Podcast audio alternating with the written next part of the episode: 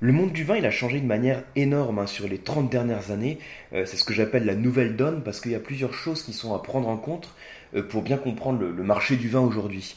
Et en tant que dégustateur, hein, quand vous dégustez votre verre de vin, alors je parle souvent de la, dégustation pure, hein, de décrire le vin, le décrypter, mais euh, c'est le, vin, ça touche à plein de choses. Hein. Je le dis toujours, ça touche en termes de, vinification, de cépage, de climat, d'histoire, de géographie, de culture. Ça touche à beaucoup de choses.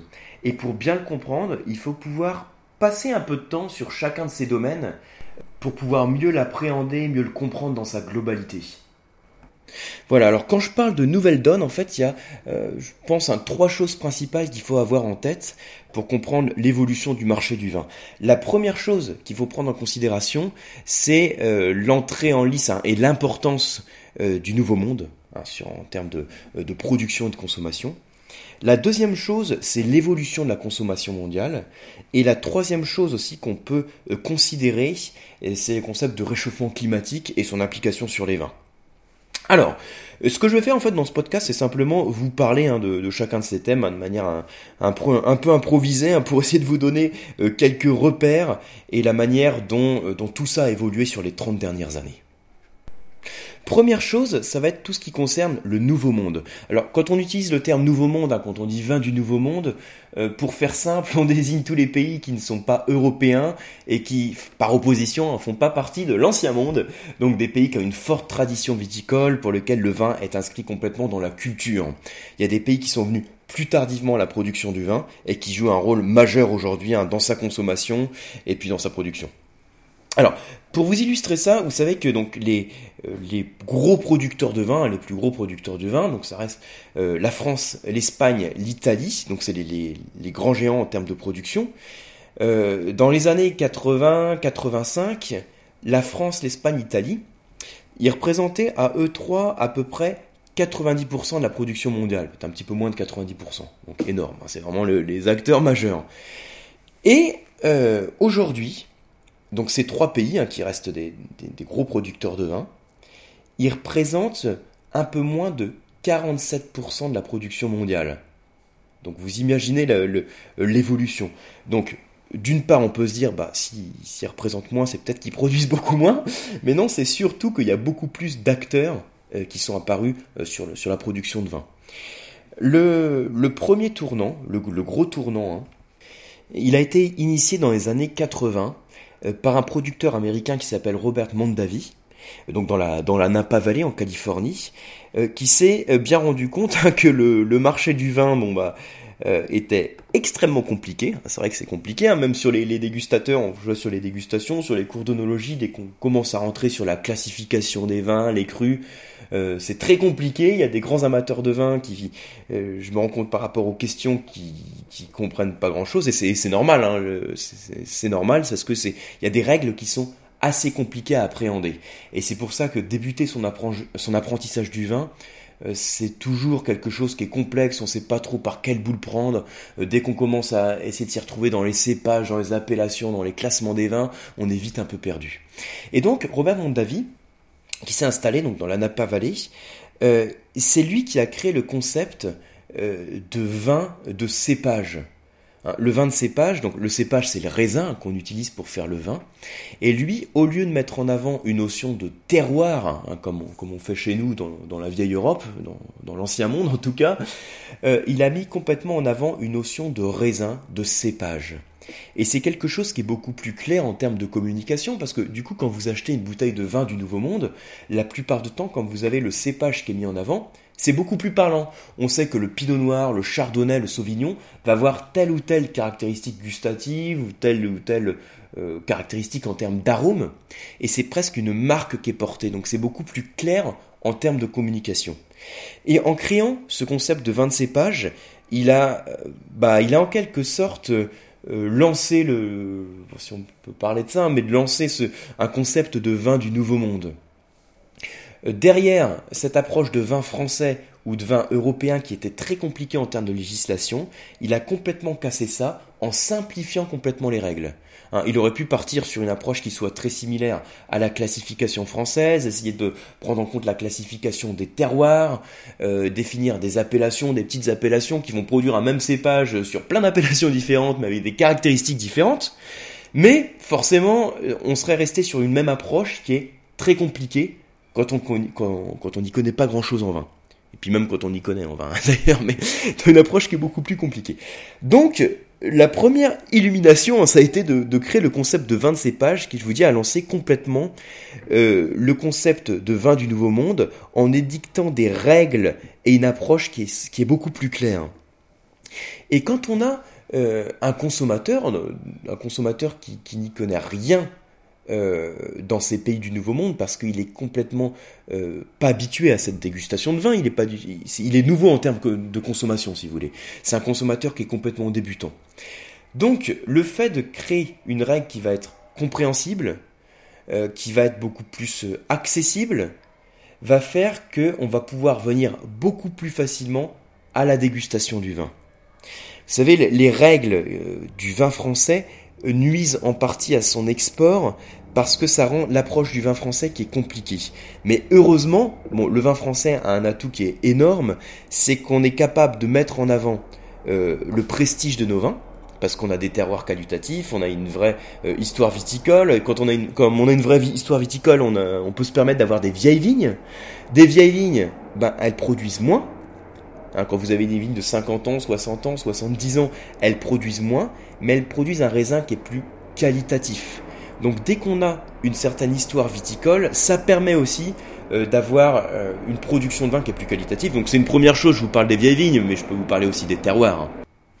Et donc, euh, sous l'influence de, de Mondavi et la mise en avant du vin de cépage, on a ensuite, donc par la suite, hein, les vignobles du Nouveau Monde, alors qu'on cite traditionnellement, je vais vous les citer, hein, donc sur les États-Unis, comme on parlait de Mondavi, ce serait principalement la Californie.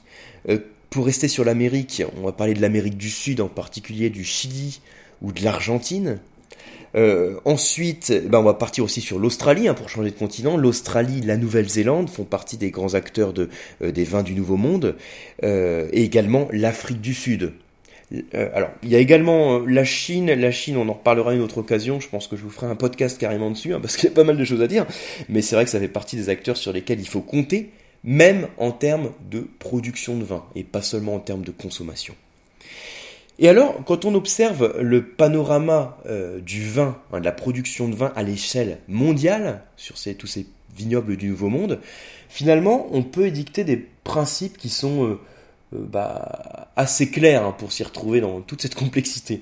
En gros, vous avez allez, 4-5 cépages qui sont d'origine française qu'on va retrouver sur l'ensemble des vignobles du Nouveau Monde et qui vont euh, porter les vins du Nouveau Monde, puisqu'ils vont les porter, puisqu'on met le cépage en avant sur l'étiquette.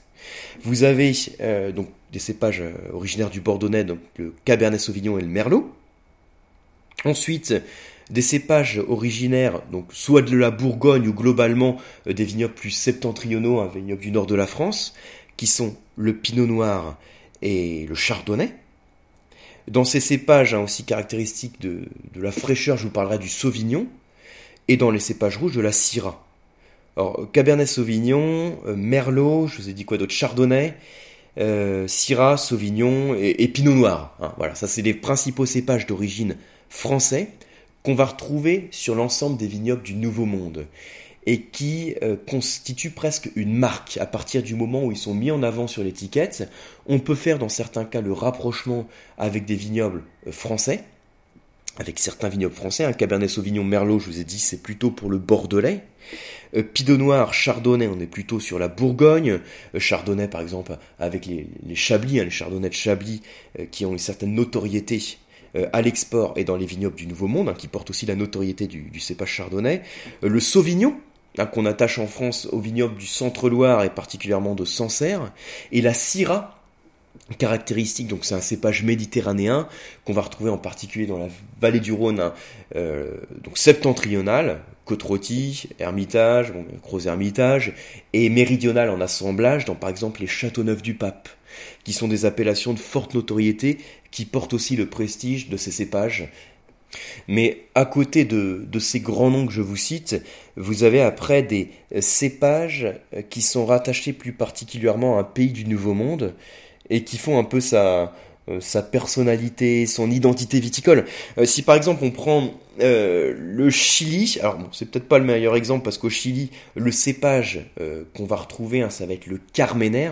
Je vous dis que c'est pas le meilleur exemple parce que le Carmener n'a peut-être pas une forte notoriété, mais c'est un des cépages qui est attaché à la production chilienne parce qu'il est très planté au Chili et il donne des vins donc sur le gras avec une robe très soutenue, des arômes de fruits noirs, d'épices. Euh, qui participent à l'identité viticole du Chili finalement. Euh, en Argentine, ça serait le Malbec, hein, je crois que c'est plus de 70% de euh, l'encépagement de, de l'Argentine, donc à, vérifier, hein, mais le Malbec est originaire de Cahors, hein, dans le sud-ouest, et il participe donc à l'identité viticole de l'Argentine. Euh, si on va en Californie, bon là on a un cépage local qui est le Zinfandel qu'on va associer à, la production californienne. Euh, ah bah sur l'Amérique du Sud, on a aussi en Uruguay le Tanat. Le Tanat, vous savez, on le retrouve à Madiran. C'est un cépage avec une peau épaisse qui donne des vins euh, tanniques, structurés, très noirs. Et ensuite en Nouvelle-Zélande, qui a climat plus frais, on va retrouver des cépages plus précoces et qui affectionnent les climats frais, comme le Pinot Noir ou le Sauvignon par exemple. Et en Australie, le cépage hein, qu'on va associer au vin australien, pour, pour résumer, ça va être la Syrah qu'on appelle Shiraz. Voilà. Donc c'est pour vous donner euh, quelques repères, mais pour vous dire que finalement les règles sont assez basiques. On a des grands cépages français qu'on va retrouver sur la plupart des vignobles du Nouveau Monde. Euh, en fonction là, des, des, influences climatiques, on va plutôt trouver tel ou tel cépage. Euh, alors pourquoi on retrouve les, les vignobles français sur la plupart, la plupart des vignobles du Nouveau Monde? C'est déjà parce qu'en termes géographiques, la France a une position qui est, euh, assez stratégique hein, pour l'export vers les États-Unis, hein, par lesquels c'est développé le concept de vin de cépage, si vous voulez. Par exemple, pour les, les vins italiens ont une forte renommée, mais l'export de leurs cépages n'était à cette époque pas aussi euh, facilité que celui des, cépages français. Voilà, donc ça c'est une chose à considérer hein, parce que je voulais, quand je vous ai introduit ce concept de nouvelle donne, je voulais vous parler un peu donc la position du nouveau monde et euh, les, vignobles du nouveau monde et son développement. Alors, il y a autre chose dont on peut parler aussi en termes de nouvelle donne, c'est un peu euh, bah, la consommation du vin. Parce que dans euh, l'ancien monde, hein, et particulièrement dans les grands pays producteurs que je vous citais tout à l'heure, la France, l'Espagne, l'Italie, on a la consommation de vin, donc, qui est, historiquement très importante. Hein, culturellement, le vin fait partie de, notre histoire, donc on le consomme au cours des repas, hein, pas seulement en apéro comme on faisait avant dans, les vignobles du Nouveau Monde, hein, même si là aussi ça change. Mais donc dans, les vignobles à forte tradition viticole, on consomme le vin au cours du repas, donc on a une consommation de vin qui est par litre et par habitant relativement importante. Mais on constate quand même que sur les 30 dernières années, ça n'arrête pas de chuter, et même sur les 40 ou 50 dernières années d'ailleurs, hein, sur ces pays du Nouveau Monde. Alors en France, on a encore euh, une quarantaine de, je crois que c'est 43 ou 44 litres de vin euh, qui, est, qui est consommé par an et par habitant. Donc ça fait de la France un très grand consommateur de vin. Mais si vous comparez avec les années 60, les années 60 par personne, on était à 120 litres de vin par an et par habitant. On était à 120 litres de vin par an et par habitant.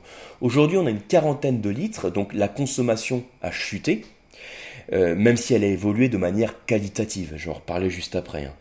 Euh, il y a d'autres pays, hein, je vous parlais de France, Espagne Italie, où elle a baissé de manière drastique. Bah, sur l'Espagne, par exemple, on est passé à une 20, 21, autour de 20 en tout cas, autour de 20 litres de vin par an et par habitant, ce qui est hyper faible. Hein.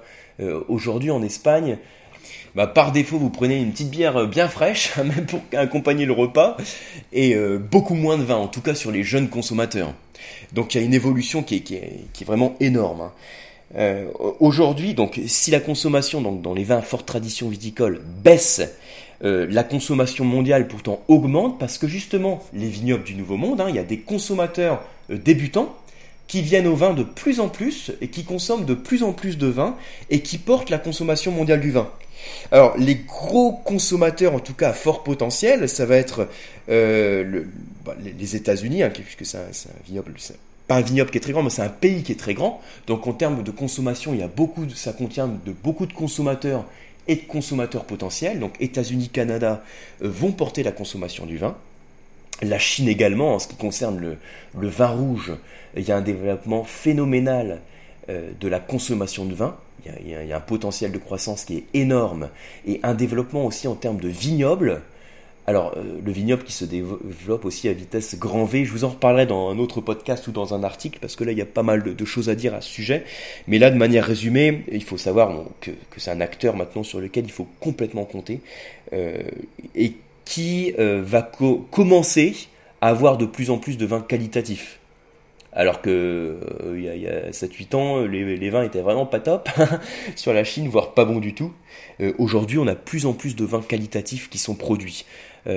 donc sur les vignobles, on va acquérir de plus en plus d'expérience, on va maîtriser de plus en plus l'œnologie, on va savoir quels cépages planter par rapport aux terroirs qui sont présents et commencer à faire des vins qui vont être qualitatifs. Voilà. Au niveau de la consommation du vin, il y a ensuite peut-être d'autres pays viticoles comme euh, globalement, alors là je, parle de manière très globale, sur les consommateurs africains euh, qui aujourd'hui ne sont pas des, grands consommateurs, hein, mais il y a un potentiel de croissance qui est énorme et euh, c'est peut-être aussi un marché sur lequel va falloir compter dans les prochaines années. Alors, il y a un truc, là je vous parle de, la consommation, hein, la différence euh, euh, par rapport au nouveau monde et à l'ancien monde. Euh, et il y a, comme je vous disais, donc une chute de la consommation qui est énorme dans les vignobles de l'ancien monde, dans les, dans les consommateurs de l'ancien monde, France, Espagne, Italie. Mais il y a une évolution qualitative qui est énorme, qui est énorme.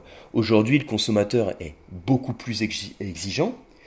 il est aussi beaucoup plus connaisseur. Et il fait en sorte d'être plus connaisseur en se formant, en lisant autour du vin.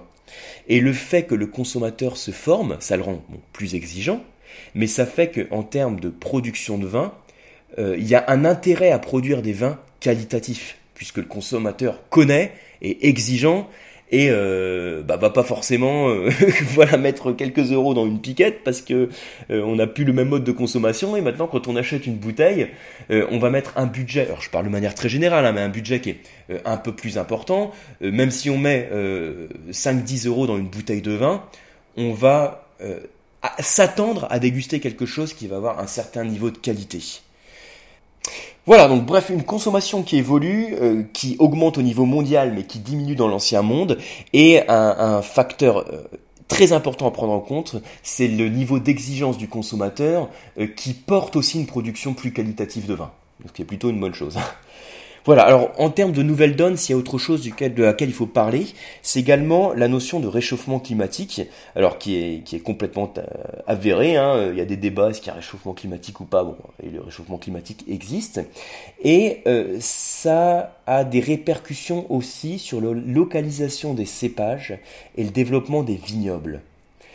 Quand on est dans un climat euh, tempéré, globalement frais, hein, comme la France, euh, le réchauffement climatique, alors ça peut être bizarre de, dire ça, mais le réchauffement climatique euh, a d'abord des répercussions qui sont plus qualitatives. Euh, bah, là, à l'échelle du, moyen terme, on n'est plus obligé de, chaptaliser dans le Bordelais depuis pas mal d'années, donc ce qui est plutôt une bonne chose. et ça nous permet d'avoir néanmoins des raisins qui atteignent leur niveau de qualité, de maturité, hein, donc, et qui permettent de faire des vins de qualité. Euh, il y a certains vignobles aussi qui se développent, euh, des vignobles qui étaient complètement la limite nord euh, de la production de vin. je pense par exemple au vignoble anglais, alors qu'il est encore tout petit, hein, mais il y a quelques années il était je sais pas, autour de 800 hectares. Aujourd'hui, je crois qu'on est à autour de 1005, 1006. En gros, il a presque doublé en quelques années. il y a quelques centaines de vignerons, donc ça reste des petits vignobles, mais le développement est avéré, le développement est en cours. Euh, grâce à cette évolution qu'on a en termes de euh, température. Voilà, alors je tiens quand même à préciser, hein, quand on parle du réchauffement climatique, euh, que je vous parle du lien entre l'augmentation des températures et la manière dont on, peut imaginer le développement du vignoble. et en termes de, cépage notamment.